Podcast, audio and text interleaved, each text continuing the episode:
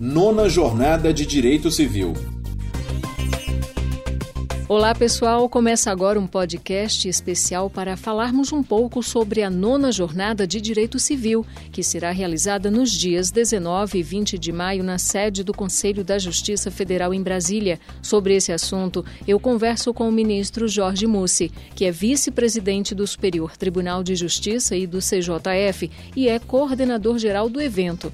Ministro Jorge Mussi, inicialmente, eu gostaria de saber qual é o peso desta nona jornada de Direito Civil já que nesta edição serão celebrados também as duas décadas da Lei nº 10.406 de 2002, que instituiu o novo Código Civil, e ainda os 20 anos da instituição da própria Jornada de Direito Civil. A relevância deste evento é, sobretudo, abrir as portas para que a ciência jurídica possa ser construída de modo colaborativo pelos próprios usuários, internos e externos, do Poder Judiciário.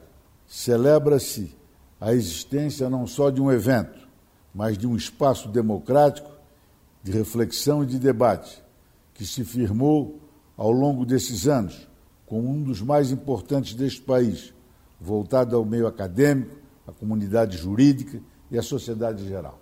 Quanto ao Código Civil, transcorridas duas décadas da sua vigência, tem-se que o debate proposto será de fundamental importância, porquanto é sabido que as normas nem sempre conseguem acompanhar a evolução da sociedade.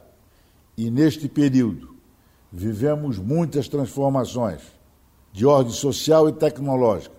Fomos até mesmo submetidos a uma pandemia mundial sem precedentes, cujos efeitos também impactam a sociedade e as normas organizativas.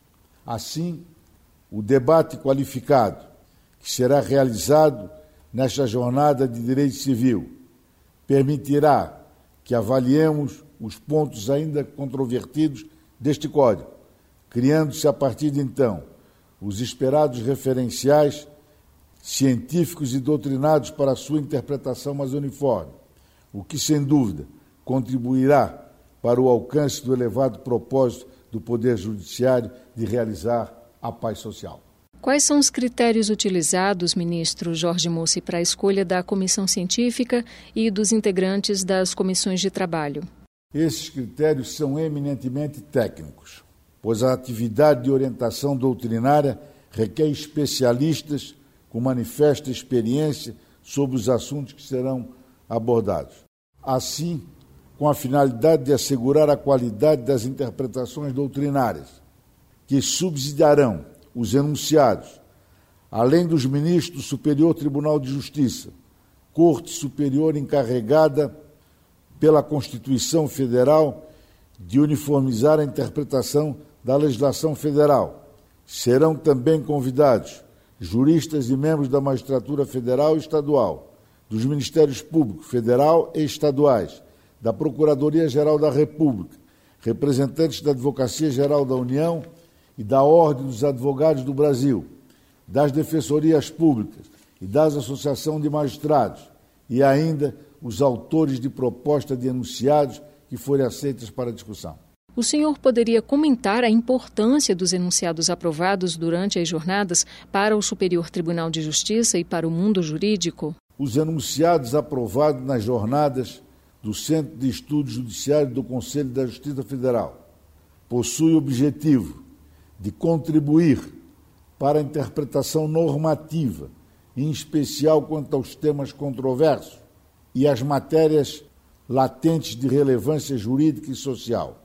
Apesar de não terem força coercitiva, mas persuasiva de caráter técnico-jurídico, os enunciados estabelecem uma base científica sólida que serve para respaldar as decisões, trabalhos acadêmicos e doutrinários, bem como postulações pela sociedade em geral.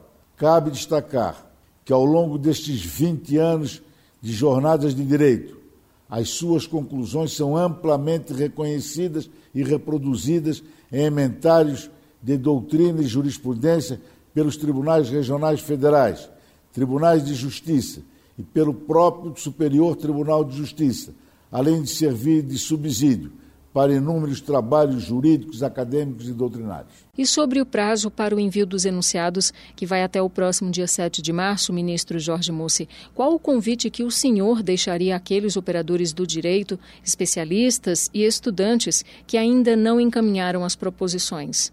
Para a comunidade jurídica e acadêmica, eu deixo aqui um convite especial, desejando que participe em massa desta nona jornada de direito civil que objetiva analisar os pontos controversos sobre as disposições do Código Civil, reiterando a todos que este evento é de suma importância para a construção da ciência jurídica em nosso país e que suas contribuições são de fundamental importância.